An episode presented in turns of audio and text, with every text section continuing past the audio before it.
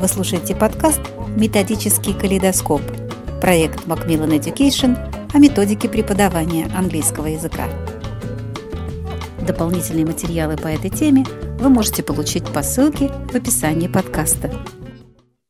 Сегодня у нас в гостях Надежда Попова. Надежда – лицензированный методист по коррекции дислексии, дисграфии, СДВГ Международной ассоциации Дэвиса. Здравствуйте, Надежда. Здравствуйте. Надежда, вы свой подкаст назвали «Дар дислексии». Что такое дислексия? Ну, если мы посмотрим э, это значение в Википедии, то это избирательное нарушение способности к э, овладению навыками чтения и письма при сохранении общей способности к обучению. То есть у таких людей IQ достаточно высокое. Но мы сходимся больше все-таки на мнении, что это состояние, что это не болезнь, потому что оно изменчиво. В день а, оно часто меняющееся. А в один день а, ребенок может себя чувствовать а, как бы хорошо, без каких-то явных признаков, а в другой день, ну, может быть что-то похуже. То есть как бы может с чистого листа начинаться. Также и с ошибками, также и с какими-то ну, психологическими тоже моментами.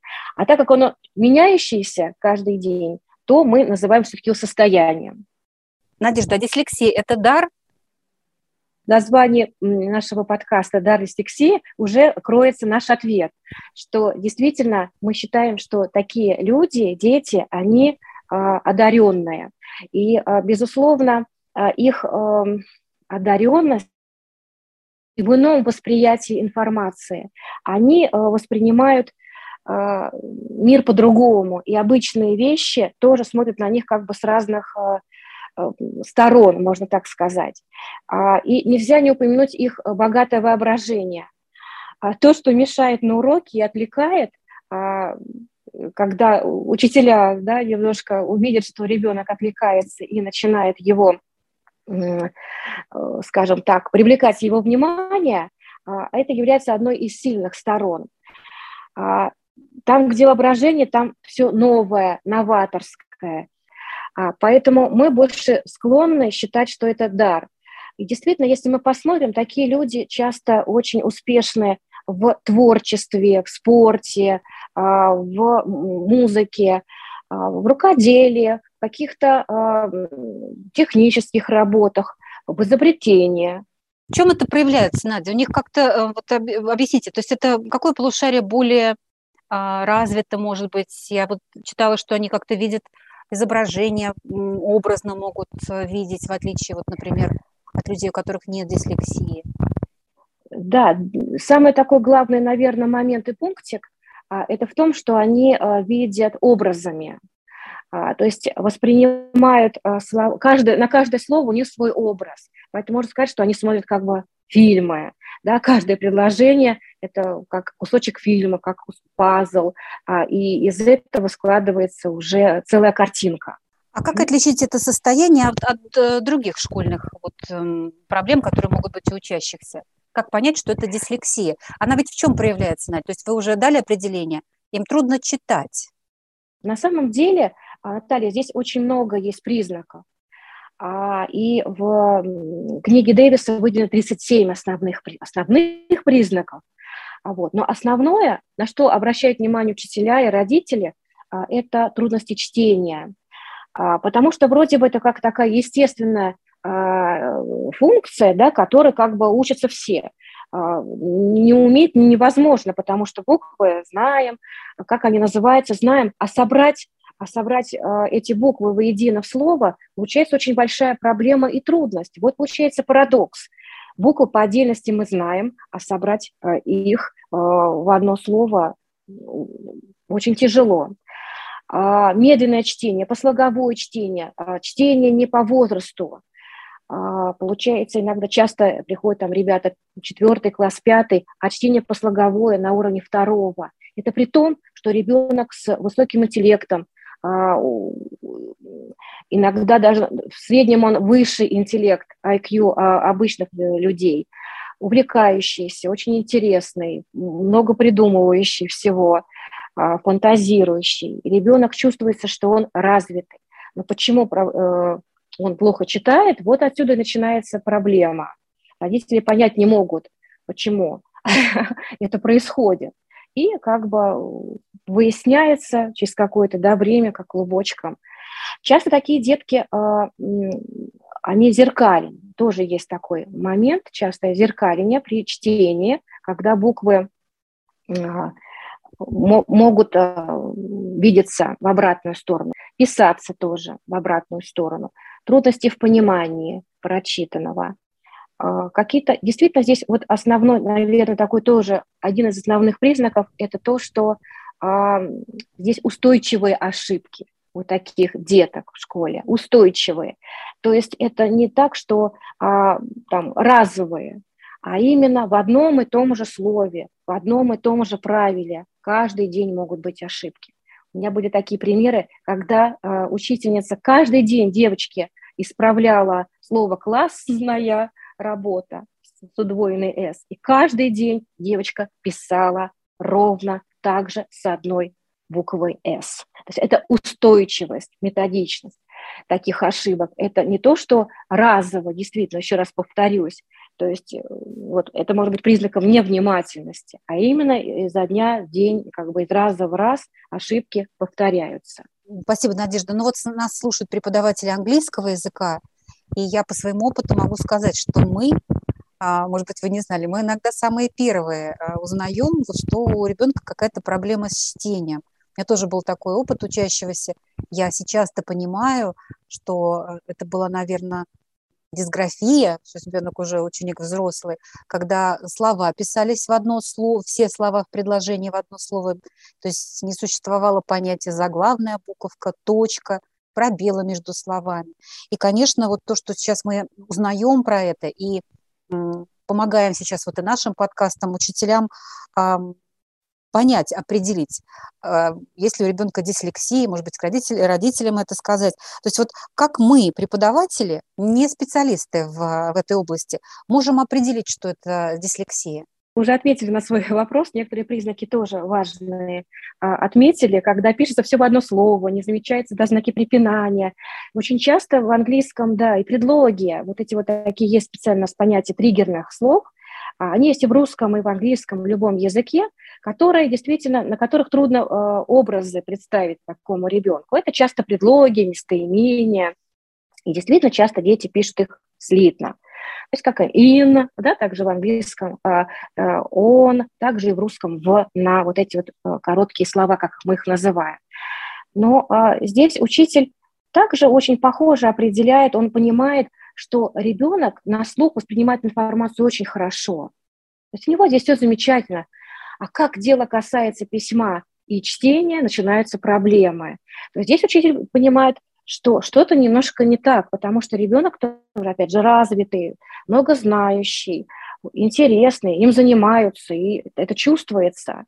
А какие-то вот есть такие моменты, которые повторяются в раз-раз, как словарный диктант, ошибки, а, перево... С, с, меняются буквы местами, да, бывают и целые там слоги, а, неправильно тефтонги пишутся, большие там, да, заглавные точки. То есть вот эти вот маленькие как бы звоночки, они тоже как бы есть. Действительно, учителя английского языка часто вот эту проблему, наверное, чаще, чем учителя русского языка, э, ее замечают и начинают задавать вопросы. И это очень, скажем так, похвально. Спасибо вам, что вы такие внимательные и чуткие.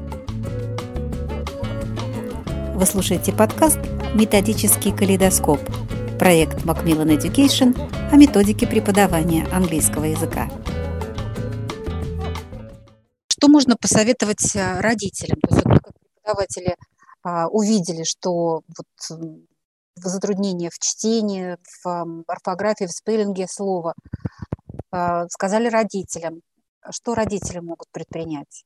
Здесь такая очень щекотливая тема, и родителям нужно говорить очень мягко, нежно, потому что родители бывают разные. Бывают случаи, когда родители начинают очень бояться этого слова, этого термина дислексия. И родители в первую очередь, а, наверное, а, должны обратиться, ну, как правило, то есть такая целая цепочка уже одного пути, к которому обращаются. Первое дело, делом это логопеды, неврологи, нейропсихологи. Бывают даже такие моменты, когда ребенок жалуется на зрение, что он плохо видит при чтении. Это тоже такой один из признаков. И ведут родители его к окулисту, Бывали случаи даже к сурдологу, потому что родителям казалось, что ребенок плохо слышит, у него плохой слух. Оказывается, он неплохо слышит, а момент э, как бы своего состояния стресса, а, а действительно для них чтение, да, письмо – это стресс, у него идет искажение и зрительное, отсюда он плохо видит, и слуховое, отсюда он плохо слышит. Поэтому, а, наверное, вот таким а, специалистам а, стоит в первую очередь обратиться. Мы уже тоже как последняя уже инстанция, как правило, по коррекции, когда все предыдущее, что я перечислила, уже ну, как бы немного не, не помогает, скажем так. Надежда, откуда появляется дислексия? Почему у кого-то она есть, у кого-то нет? Расскажите, пожалуйста.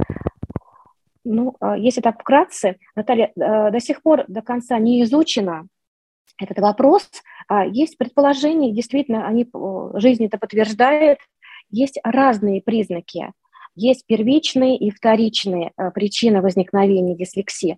А первичные – это еще задолго до рождения могут быть ребенка самого, то есть это в родовой даже деятельности, гипоксии, какие-то сложности в беременности мамы, в родах, а, наследственность, когда а, есть похожие проблемы у ближайших родственников, у папы или у мамы, у дедушки или у бабушки, бывает даже у дяди и тети с этой стороны тоже. Какие вот возможные пути помощи ребенку, чтобы он был успешный, чтобы он маленькими шажками, но ушел вперед? Вот как помочь, например, преподавателю на уроке ученику с дислексией?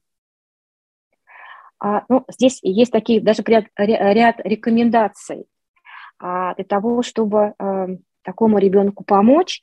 Действительно, если у ребенка есть некоторые трудности в письменной речи, да, то, а, ну, как правило, это было бы идеально, если бы учитель давал бы немножко ему больше времени. Мы часто в рекомендациях пишем на 25% больше времени от основного, а, чтобы он мог спокойно, это самое, наверное, главное, прочитать, не, не э, торопясь, не спеша, споко, в спокойной обстановке понять, что там нужно сделать, а, выполнить.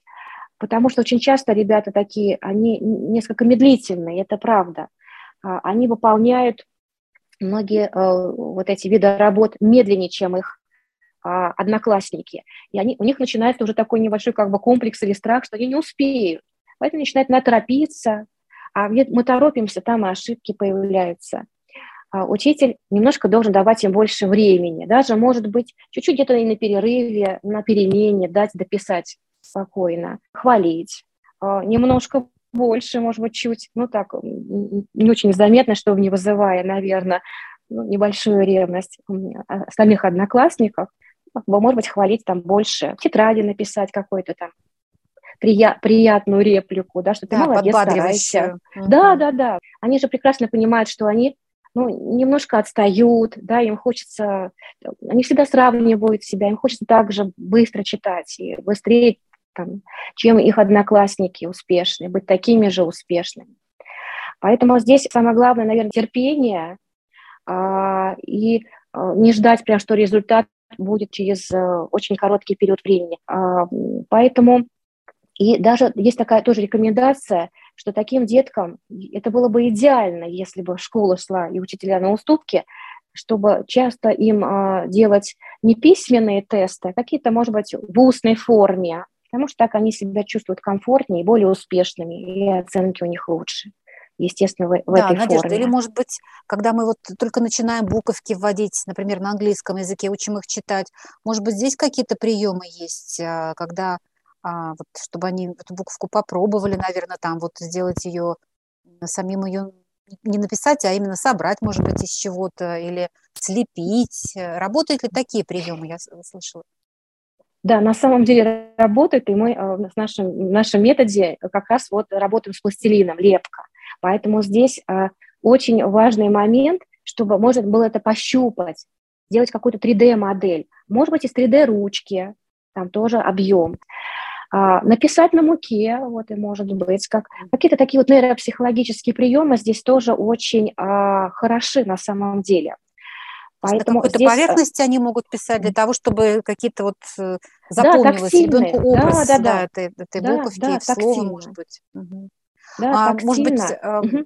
Иллюстрации здесь также могут помочь, э, Надежда, потому что могут. у нас, например, в учебниках мы знаем, у нас вот у нас в курсе для вот детей этого возраста всегда есть опора в виде картинки, потом всегда у преподавателя есть флеш-карты, которые а, помогают им запомнить слово, как оно произносится, образ слова и так называемый сайт words, когда картинкой под ней слово написано. Мне кажется, это вот помогает. Я по своим ученикам да. вот а, смотрю, то есть если больше работаешь с флешкардами, потом эти слова, они с легкостью угадывают и читают их.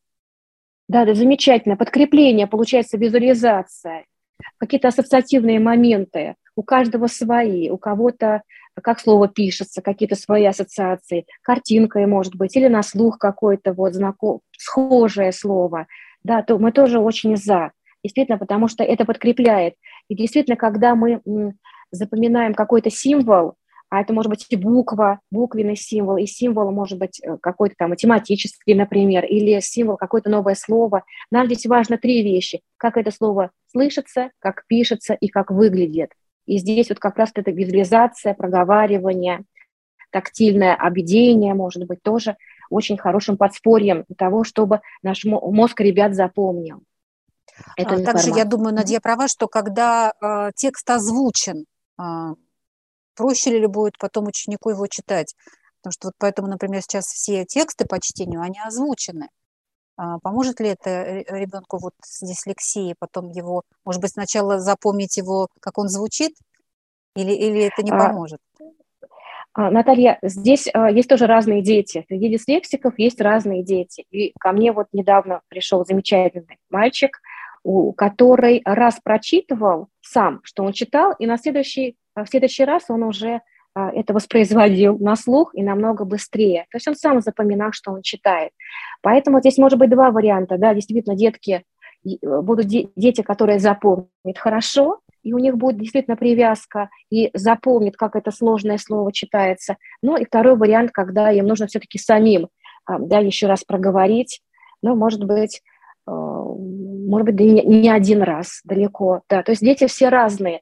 А среди этого вида а, таких необычных людей, тоже они все а, по-своему разные, уникальные. Один в чем-то силен больше, там, например, в творчестве, другой в спорте, третий феноменальную память имеет, четвертый замечательно что-то делает. Поэтому они все, все, все уникальны, каждый по-своему. Но есть и такой вид, как вы только что упомянули, замечательно, как э, воспроизводит устную речь, даже вплоть до диалога кто какую реплику сказал и в какое время.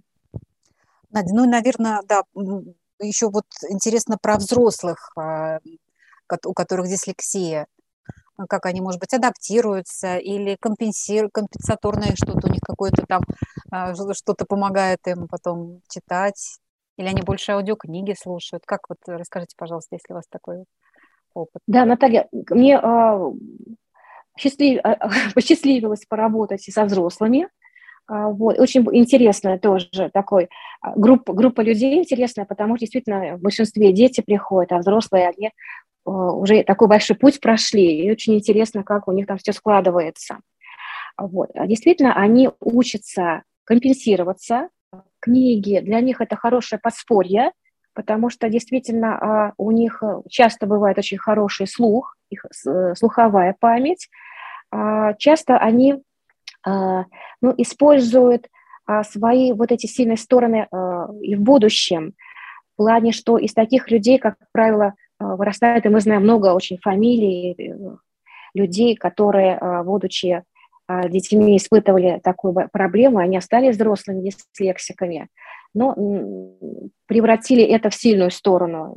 И режиссеры, и там журналисты есть, и актеры, певцы, спортсмены, а, а, очень изобретатели, очень большой, большая группа таких людей. Очень часто много а, взрослых, которые мне встречались, они работают в IT-сфере компьютерами и бизнесмены, предприниматели, потому что их такой пытливый и, скажем так, богато воображаемый мозг придумывает какие-то новые виды решений, новые виды бизнеса, новые виды деятельности.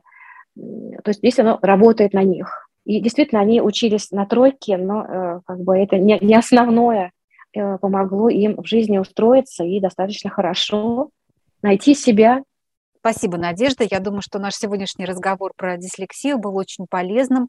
А, мы многие а, имеем таких учеников, я думаю, мне кажется, в каждой группе а, есть ученики. Как хорошо, что мы сейчас про это говорим, учимся распознавать вот дислексию и дальше выстраивать свою работу таким образом, чтобы помочь учащимся быть успешными в чтении, в письме.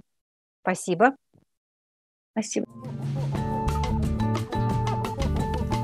Вы слушали подкаст «Методический калейдоскоп» проект Macmillan Education о методике преподавания английского языка. Дополнительные материалы по этой теме вы можете получить по ссылке в описании подкаста.